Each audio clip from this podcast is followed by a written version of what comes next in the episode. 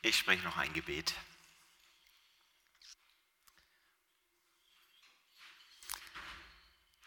Dreieinige Gott, ich danke dir, dass du gut bist. Ich danke dir, dass wir dich erwarten dürfen. Und ich lade dich ein, Heiliger Geist, dass du jetzt kommst, dass du meine Worte gebrauchst, damit du zum Zug kommst in unserem Leben, in unseren Herzen. Danke, dass wir deine Kinder sein dürfen und dass wir erwarten dürfen, dass du in unsere Situation kommst und uns kennst und dort, wo wir sind. Danke für dein Wort. Danke für die Verheißung und die Wahrheiten und das Leben, was dort drin steckt. Ich bete, Geist Gottes, dass du uns hilfst zu verstehen, was du heute zu sagen hast. Amen.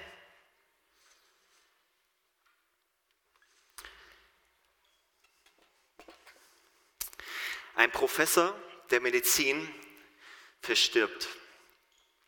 Seine drei Söhne haben Auf, die Aufgabe, den Haushalt aufzulösen. Und bei dieser Aufgabe hilft ihnen die Haushälterin, die jahrelang mit dem Professor zusammenlebte, weil die Mutter schon zuvor verstorben war.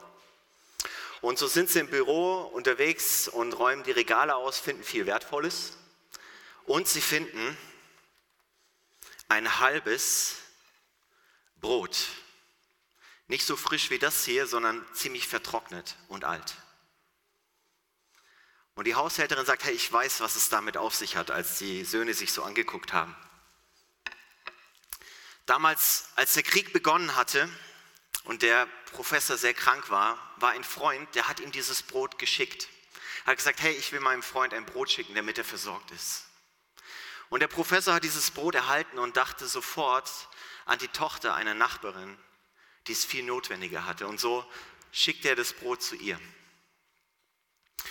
Bei der Familie dort angekommen, sie konnten das Brot nicht annehmen. Sie mussten an die Witwe denken, die im Haus lebte unterm Dach alleine. Und so brachten sie das Brot zu ihr. Die Witwe war tief berührt. Und als sie das Brot sah, musste sie an ihre Tochter denken, die alleinerziehend mit zwei Kindern ganz in der Nähe ein paar Straßen weiter wohnte. Und so brachte sie das Brot zu ihr. Und als die Tochter dieses Brot erhielt, war sie den Tränen nah. Sie wusste um die Bedeutung, aber sie musste sofort an den schwerkranken Professor denken. Dem geht es bedeutend schlechter als uns.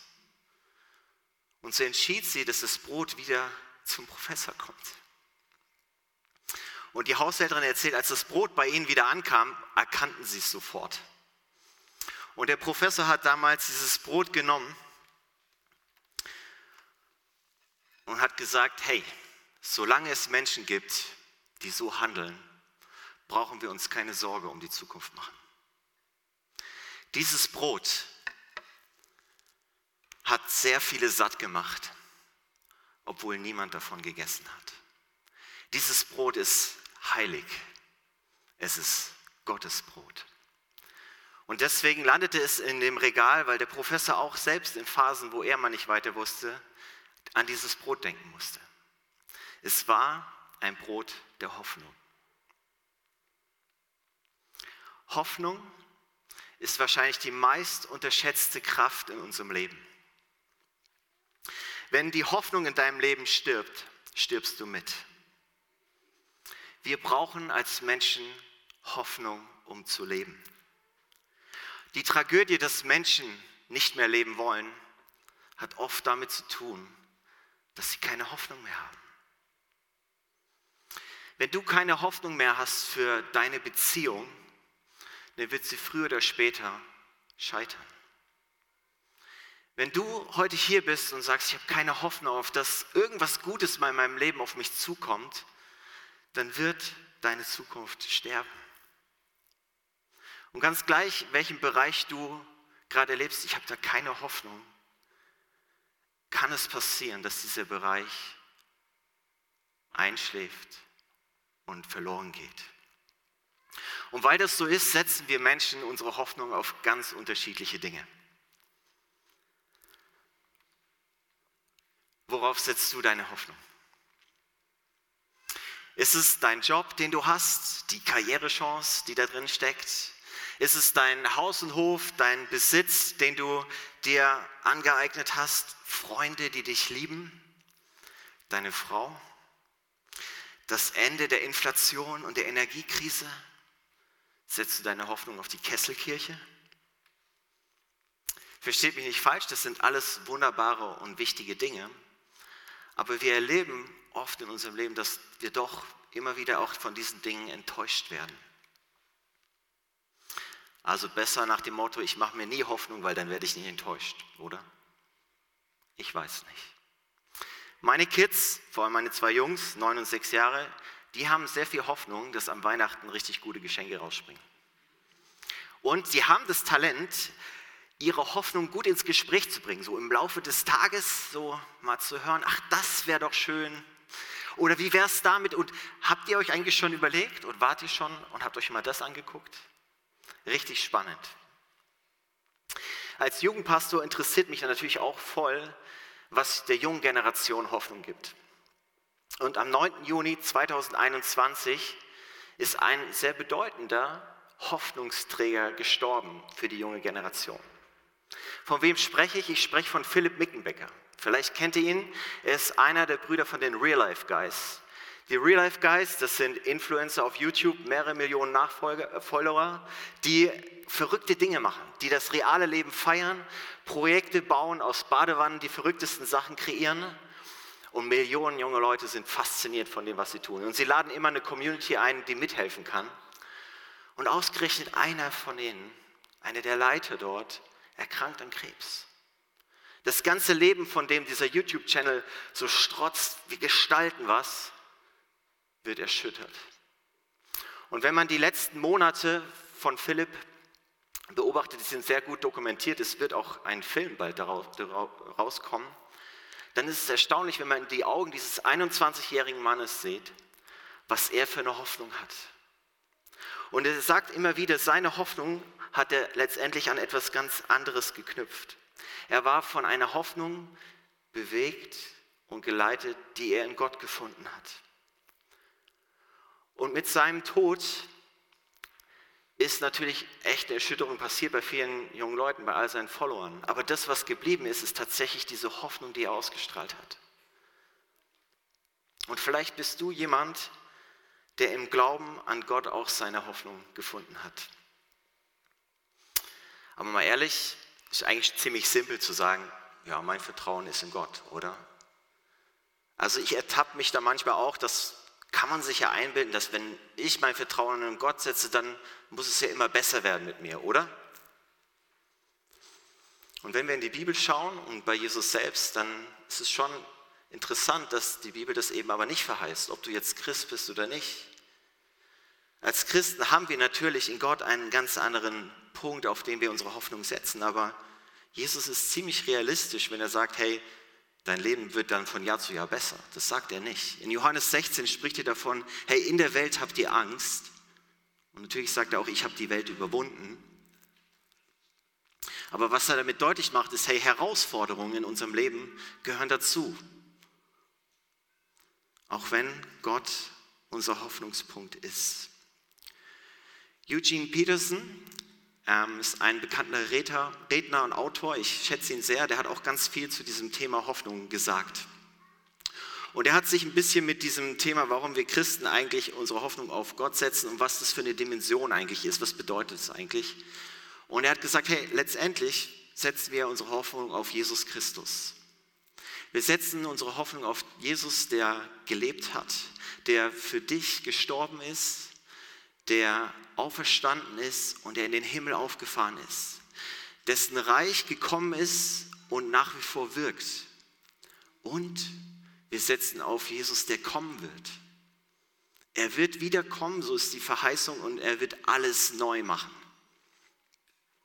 Und somit sagt er, hey, wenn wir unsere Hoffnung auf Jesus setzen, dann verbindet es etwas. Es verbindet die Gegenwart mit der Vergangenheit und Zukunft. Und Eugene Peterson hat es dann nochmal weiter formuliert. Ich habe euch ein Zitat mitgebracht. Hoffnung ist eine Antwort auf die Zukunft, die in den Verheißungen Gottes begründet ist. Sie blickt auf die Zukunft als Zeit für die Erfüllung der Verheißungen Gottes. Hoffnung ist eine Haltung in der Gegenwart, die sich mit der Zukunft beschäftigt. Als solche wird sie missverstanden, wenn man sie nur als Trost bewertet, als ob, man, ob, als ob sie sagen würde, in der Zukunft wird alles gut werden. Denn Gott hat alles im Griff, also entspann dich und sei getröstet. Die Hoffnung funktioniert anders. Die christliche Hoffnung macht uns auf die Möglichkeiten der Zukunft als Handlungsfeld aufmerksam und füllt die Gegenwart mit Energie. Hoffnung ist mehr als eine Ladung Kraftstoff in unseren emotionalen Tank der Gefühle. Hoffnung ist der Weg, den wir gehen. Hoffnung ist der Weg, den wir gehen. Und vielleicht sitzt du heute Morgen hier und denkst, ja, nice, Basti, coole Inspiration, schönes Zitat. Aber ganz ehrlich, meine Lebensrealität oder die meines Nachbarn oder Freunden, die sieht ganz anders aus. Da ist richtig Not, da ist Hoffnungslosigkeit zu sehen. Und wenn du heute hier bist, dann ist es gut, dass du hier bist, weil du bist in guter Gemeinschaft. Und zwar mit zwei Frauen, mit Ruth und Naomi. Zwei wunderbare Charaktere, und ihr als Kesselkirche habt die letzten Wochen und ich glaube sogar schon Monate euch mit dem Buch Ruth beschäftigt, mit diesen zwei Frauen, die sehr viel Spannendes und sehr Schweres auch erlebt haben und auf einer Reise sind, auf einem Weg. Und ich möchte euch heute nochmal einladen, dass wir eintauchen in diese Geschichte, ganz konkret in einen Dialog zwischen den beiden. Und in diesem Dialog, das werden wir gleich sehen, ähm, wird etwas von diesem Hoffnungsschimmer der den Gott schenkt, deutlich. Und es ist eine Situation und ein Gespräch letztendlich über eine recht gute Botschaft, wie wir sehen werden. Die Geschichte von Ruth und Naomi, die kennt ihr. Ähm, Ruth ist eine sehr mutige Frau, unkonventionell, die sich mit Naomi zusammentut und sie verlassen Moab und gehen in, nach Israel. Sie suchen in ihrer ursprünglichen Heimat wieder neu Zuflucht und wollen dort ankommen. Sie haben eine schwere, schwere Schicksalsschläge erlebt. Und jetzt kommen sie da, sie sind dort in ihrer vermeintlich alten neuen Heimat, aber es fühlt sich noch gar nicht so an. Es ist extrem herausfordernd, sie sind am Rande der Armut, sie müssen tagtäglich um ihr Leben kämpfen. Es ist ein Leben von der Hand in den Mund. Und besonders als Frau in der damaligen Zeit eine richtige Herausforderung. Und damals war es die Möglichkeit, wenn du nichts zu essen hattest, dann konntest du auf die Felder in der Umgehung gehen und dort einfach das Getreide aufsammeln. Und Naomi schickt Ruth voraus und sie kommt auf das Feld von Boas. Und dort passiert ihr sehr viel Gunst. Boas, dem die Ländereien dort gehören, war nicht nur zufällig dort, sondern er ermöglicht ihr, dass sie direkt hinter den Erntehelfern hinterherlaufen kann und damit sozusagen relativ viel Gerste einsammeln kann sie bekommt zu trinken, sie bekommt den Schutz, sie bekommt mehr, als was damals üblich war für Leute, die einfach bettelnd dort die Gerste noch eingesammelt haben. Und sie kommt mit ihrem Fang, mit ihrer Gerste zurück zu äh, Ruth. Es steht im Vers 17, sie hat einen Scheffel Gerste gesammelt, das ist etwa 20 Kilo Getreide. Und davon konnten die beiden einige Wochen leben. Und dann kommt sie zurück und ähm, Naomi merkt sofort, okay, hier ist was passiert. Und wir lesen mal zusammen den Dialog.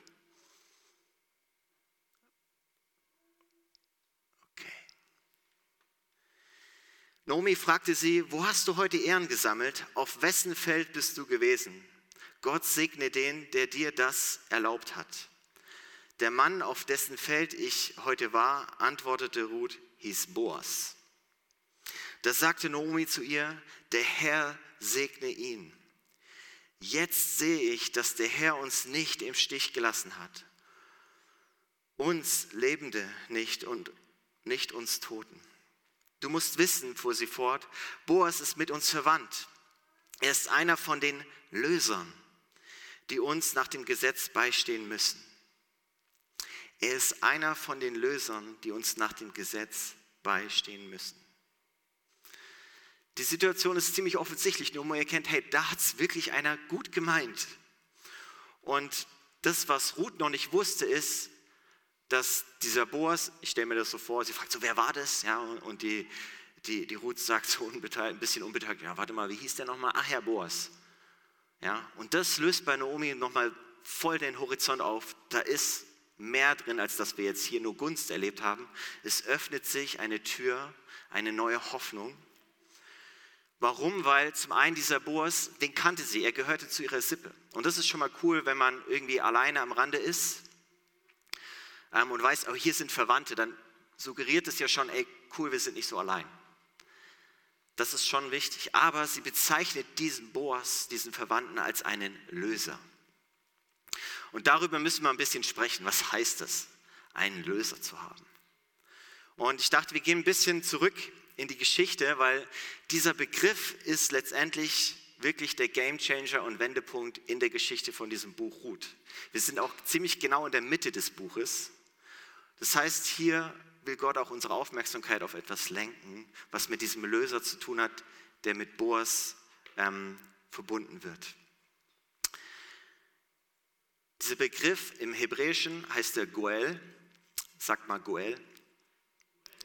Nochmal, Goel. Super, ihr könnt Hebräisch, Wahnsinn. Ähm, genau, der ist bedeutend. Und warum? Ich nehme euch ein bisschen zurück. Als Gott dem Volk Israel das Land gegeben hat, wurde es ja auf die zwölf Stämme aufgeteilt. Und die Vorgabe war, dass dieser Besitz, diese Ordnung aufrechterhalten bleiben soll.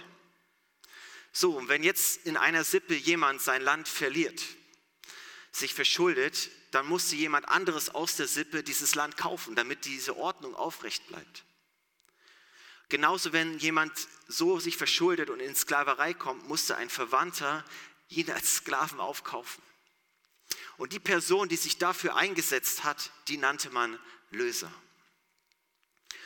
Und im Buch Ruth, das seht ihr später, wurde dieses Gesetz, was es gab, noch erweitert in eine Schwagerehe. Das werdet ihr wahrscheinlich noch in den nächsten Wochen erleben. Soweit klar.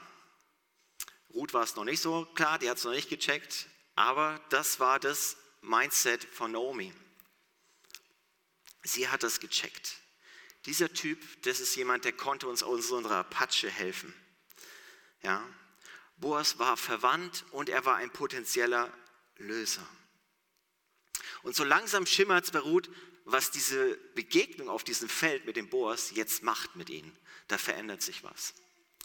Und ich weiß nicht, wie es bei dir ist ähm, in deiner Vergangenheit, welche Begegnung du mal hattest, aus dem mehr entstanden ist, als du gedacht hast damals, als man die Person kennengelernt hat. Ich möchte euch reinnehmen in eine kleine Geschichte. Ich hatte ja gesagt, wir sind schon sehr oft umgezogen. Einer der Umzüge war vom Münchner Rand nach Frankfurt, Main.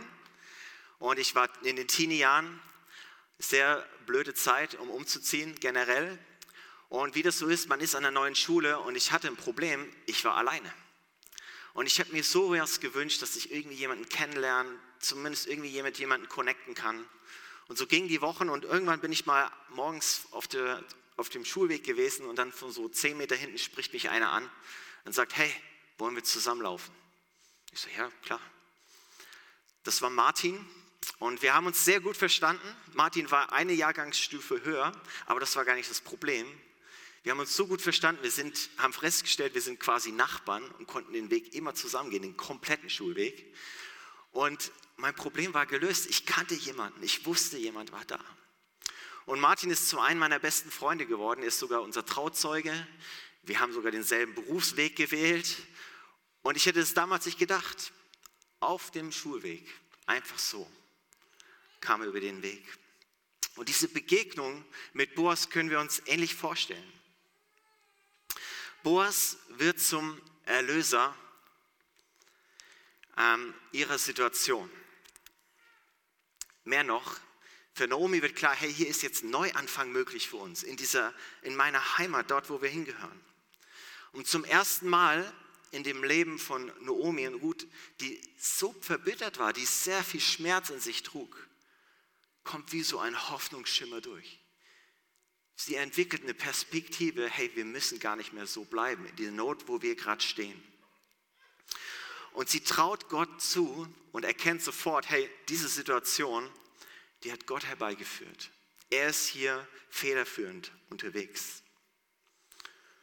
Und sie sagt auch, hey, weil sie weiß um das Gesetz und die Möglichkeiten dahinstehen, das ist nicht einfach nur mal kurz eine Versorgung, sondern da wird was umfassend verändert für sie in ihrer Lebenssituation. Und sie hat natürlich eine Reihe von Problemen. Zum einen natürlich mussten sie sich versorgen, aber die Lösung, die Boas brachte, waren letztendlich auf zwei Ebenen.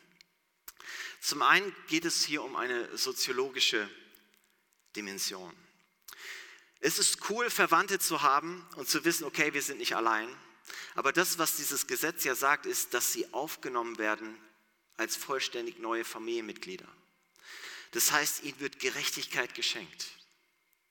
Das Gesetz hat den Ziel und den Charakter, Menschen Würde zu geben. Und das löst es aus, wenn Omi so, wow, wir sind nicht mehr irgendwer, sondern wir sind eingebettet. Da ist Würde zurückgekommen. Und das, was Boas und dieses Gesetz eben noch ermöglicht, ist eine persönliche Dimension. Ähm, Naomi spricht ja davon, hey, Gott hat, mich nicht, hat uns nicht im Stich gelassen. Das heißt, die, da ist wieder wie eine Wiederherstellung im Vertrauen zu Gott selbst. Er ist da, er sieht uns, er möchte hier unsere Situation tatsächlich lösen. Und es ist kein Zufall, dass dieser Begriff Löser ganz eng mit dem Begriff Erlöser zusammenhängt, so wie ich es oben angedeutet habe. Gott stellt sich Mose im Alten Testament als der Erlöser Israels vor, der das Volk aus der Sklaverei befreit. Und in den Propheten, in Jeremia 41, ist der Heilige Israels der Erlöser. Und dieses kleine Wortchen Goel wird jetzt wirklich bedeutungsvoll. Und zwar nicht nur für die beiden, sondern auch für uns heute. Denn in dieser Textstelle wird klar, Gott hat einen Erlöser für uns alle im Sinn und es ist Jesus Christus. Letztendlich deutet hier dieses Buch in dieser Geschichte an, dass Jesus Christus der Erlöser sein möchte für dein Thema und deine Situation, in der du steckst. Und es ist schön, dass es hier im Alten Testament zu, zu entdecken ist, weil hier deutlich wird von Gottes genialen Hoffnungsplan, den er hat. Hier wird deutlich, er hat was im Sinn für jeden Menschen. Und so wie für Ruth und Naomi Boas eine Lösung für ihre Probleme war, möchte Jesus Christus dein Thema lösen. Es ist die Absicht und das Wesen Gottes, Lösung und Erlösung zu bringen. Ihr Lieben, und das ist die gute Nachricht, die ich für euch heute habe und die uns hier in diesem Dialog deutlich wird. Die Frage ist, wo brauchst du eine Lösung? Und ich möchte einfach ein bisschen von mir erzählen und euch hineinnehmen, ähm, auch einfach auf deine Situation. Ich kenne dich ja nicht, aber es gibt letztendlich ähm, vier Grundprobleme in unserem Menschsein, wo das Evangelium und diese gute Botschaft, die Jesus Christus gebracht hat, eine Lösung bringen können. Und ich habe in meinem Leben die erste Ebene immer ein paar Zeiten, wo ich echt mit Schuld zu kämpfen habe. Ja, ich weiß nicht, ob du das kennst, dieses schlechte Gewissen. Du hast voll ins Klo gegriffen, du hast was voll verkackt, ja, und fühlt sich einfach nur grottenschlecht. Einfach, du hast es nicht richtig gemacht. Da war ein Fehler und da ist Schuld in dein Leben gekommen und es engt dich ein. Und da ist nicht so die Freiheit, die du so hast. Und die gute Botschaft ist, dass Jesus Christus für diese Schuld, ganz gleich was es ist bei dir, gestorben ist. Und die Lösung, die er anbietet, ist Vergebung. Wir dürfen das Vergebungswerk Jesu Christi für uns einfach annehmen. Vergib mir. Vielleicht ist das ein Aspekt der Lösung, die du suchst oder wo du stehst. Oder du bist heute hier und sagst, ja, also so Schuldempfinden habe ich eigentlich nicht, ist okay. Generell so das Thema um Karfreitag, irgendwie habe ich mich da noch nie so wirklich drin wiedergefunden. Ähm, soll es ja geben.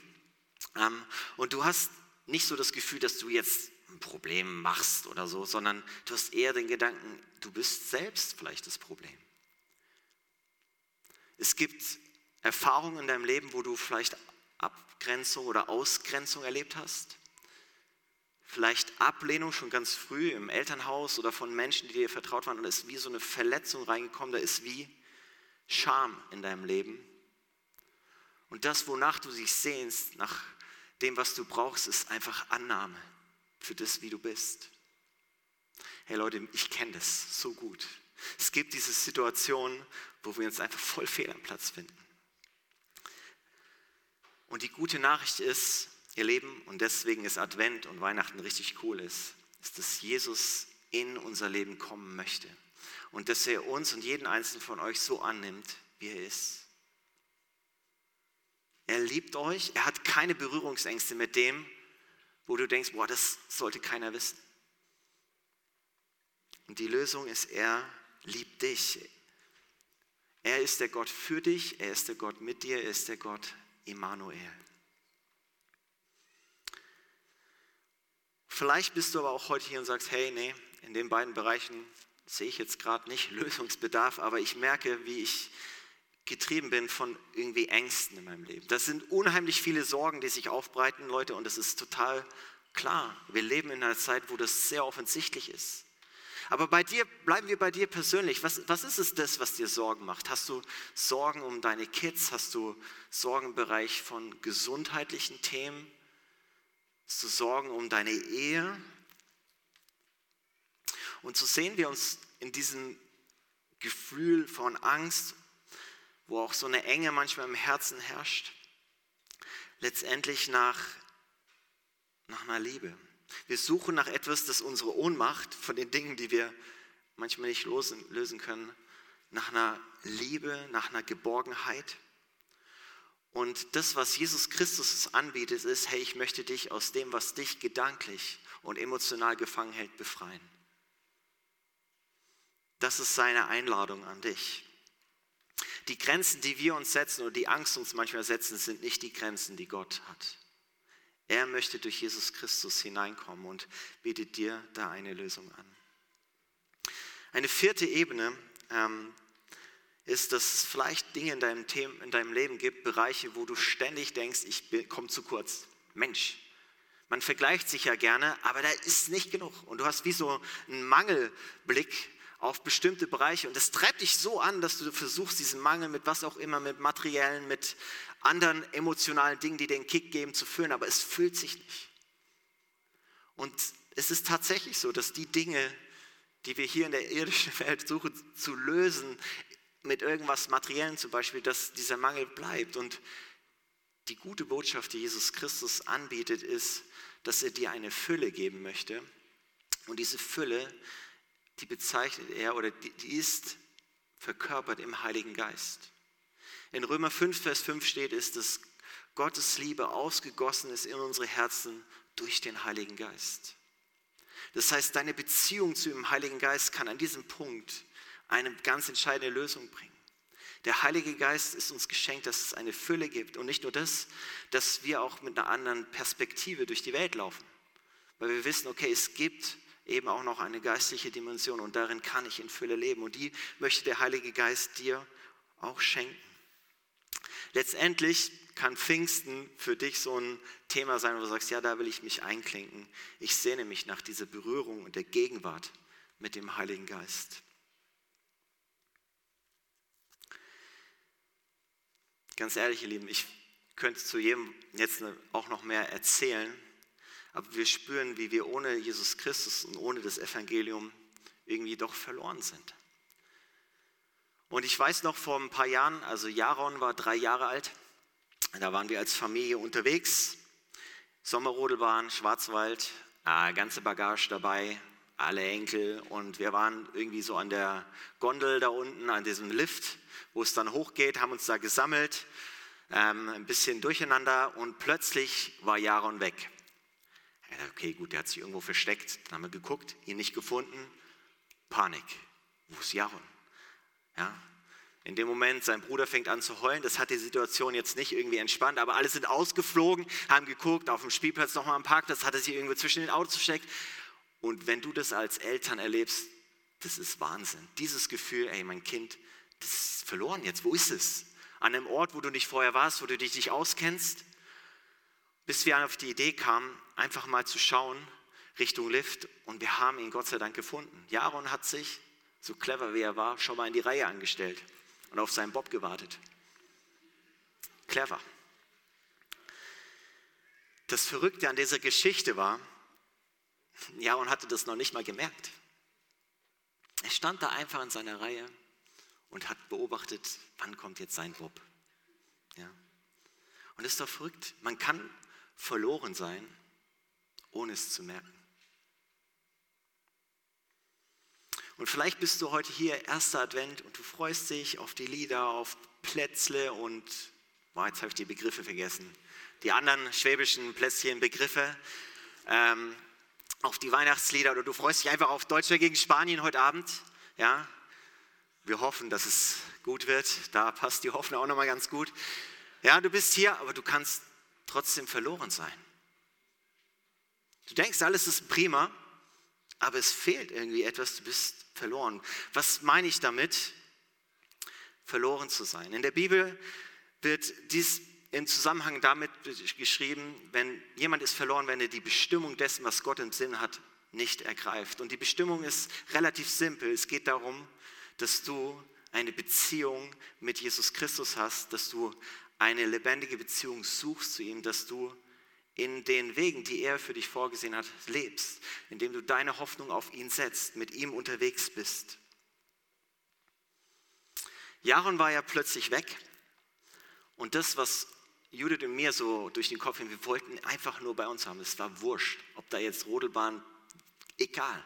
Wir wollten einfach nur, dass er bei uns ist. Und wir haben alles in Gang gesetzt. Und genauso ist es bei Gott und dir. Er setzt vieles in Gang und manchmal merken wir das gar nicht. Wir spüren das vielleicht gar nicht, seinen Suchen und sein Ringen nach dir. Und das Tolle ist bei Ruth und Naomi, sie erleben hier einen Horizont, da kommt Hoffnung in ihrem Leben, davon haben sie gar nicht geträumt. Sie haben vielleicht gedacht, okay, vielleicht werden wir irgendwie hier versorgt und wir müssen irgendwie selbst zurechtkommen. Aber Gott hat hier was viel größere Dimension als eine und Lösung für sie parat. Und warum? Weil er liebt. Und ich weiß nicht, wo du steckst oder wo du Menschen erlebst, die genau darin stecken, dass sie eine Veränderung brauchen. Dann mache ich dir einfach Mut von dieser Liebe Gottes zu erzählen. Er ist derjenige, der liebt. Naomi bringt es ja so auf den Punkt. Jetzt sehe ich, dass der Herr uns nicht im Stich gelassen hat. Und Gott will unter keinen Umständen, dass du oder ich verloren gehen. Ganz gleich, wie die Situation gerade aussieht. Okay? Er will alle Bereiche in deinem Leben auch da Lösungswege zeigen. Und wie gesagt, manchmal merken wir das nicht, aber ich glaube, dass er ganz stark davon eine Sehnsucht trägt, dass du wieder bei ihm bist, neu zu ihm zurückkehrst. Und dein Zurück zu ihm ist letztendlich ein Weg in eine hoffnungsvolle Zukunft. Ich komme zum Schluss und die Band, ihr dürft schon mal nach vorne kommen. Zurück in die Zukunft, zurück in eine neue Hoffnung, die Gott schenken möchte und wo wir mit seiner Gegenwart oder mit diesen Kairos-Momenten in unserem Leben rechnen können. Die Frage ist, hast du diese Erwartungshaltung? Hast du das Gespür, dass aus einer simplen Begegnung etwas Neues entstehen kann? Ich glaube schon. Und Ruth und Naomi, die haben sich auf den Weg gemacht, von Moab nach Israel. Und ich denke, manchmal sind wir auch geistlich auf so einer Reise wie die zwei. Von etwas, wo wir verlassen in etwas Neues hinein. Und ich glaube, es tut gut daran, zu sagen, okay, wir gehen diese Schritte, wir machen uns da eins mit Ruth und Naomi, wir gehen mutig, weil wir dürfen erwarten, dass Gott uns nicht im Stich lässt. Dort, wo wir uns auf den Weg machen dürfen zu ihm. Und ich habe mich gefragt, okay, wo bist du heute hier in der Kesselkirche? Vielleicht bist du ein ähm, Suchender. Du suchst Hoffnung und du bist hier schon ein bisschen in der Church angekommen. Ähm, du hast Kontakt zu einigen Leuten, die hier einfach diesem Jesus schon begegnet sind, die diese Hoffnung auch irgendwie in sich tragen. Die lachen nicht einfach nur so, weil sie cool drauf sind, sondern ich glaube, da steckt viel mehr drin. Zumindest erlebe ich das hier auch beim Ankommen. Und das Interessante ist, in Apostelgeschichte 15 steht, dass alle, dass alle, die diesem Jesus nachfolgen, Gottes Volk sind. Und jeder kann Teil dieses Volkes werden. Und vielleicht bist du heute hier und sagst, okay, ich check noch ein bisschen ab, ist die Kesselkirche mein Platz? Hey, dann bist du an einem richtig guten Ort, um Hoffnung zu finden, weil hier Menschen sind, die diesen Jesus kennen. Und da mache ich dir Mut, geh auf sie zu, lass dir ihre Story erzählen, wie sie diesem Jesus begegnet sind. Und Kesselkirche, für alle, die hier am Start sind. Ihr seid eine wahnsinns coole Church. Ihr seid wunderbar. Ähm, guter Kaffee, by the way, ist mega gut, aber ihr seid wirklich mutig. Ihr, habt, ihr seid ein Ort der Hoffnung. Ihr seid ein Ort für Menschen, die auf der Suche sind. Wisst ihr das? Und ich ermutige euch reichlich, kommt's? Kannst du nochmal klicken?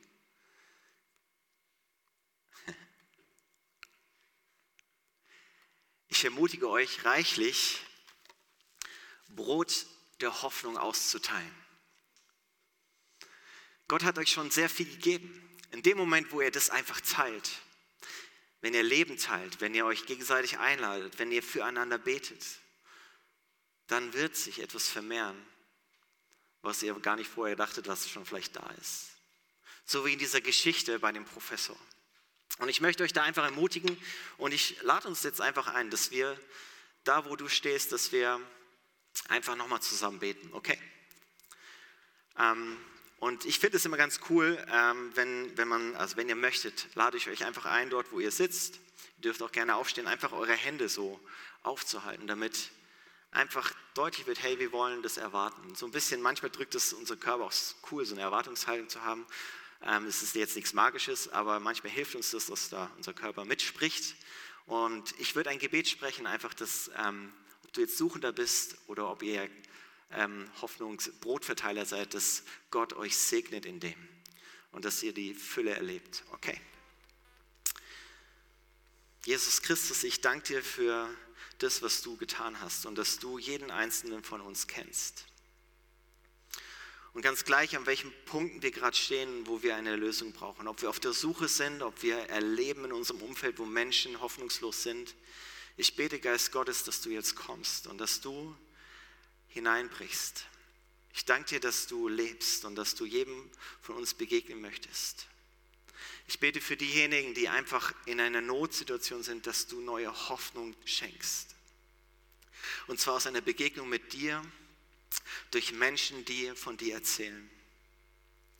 Und ich danke dir für diesen Ort, ich danke dir für die Kesselkirche, ich danke dir für Stuttgart und ich danke dir, dass du hier einen Ort hast, wo du und Hoffnung gefunden werden kann. Und ich möchte euch darin segnen und auch bevollmächtigen. Danke für deine Nähe, danke für deine Treue, Vater. Danke, dass du auch Heilung schenken möchtest, wo gerade Schmerzen sind, körperliches Leiden. Jesus, jeder einzelne von uns ist dir so wichtig, dass du auch Lösungswege bereit hast. Und ich bete, dass du uns ein Herz gibst, das offen ist, zu erwarten, dass du kommst in unseren Alltag und jetzt hier, Geist Gottes.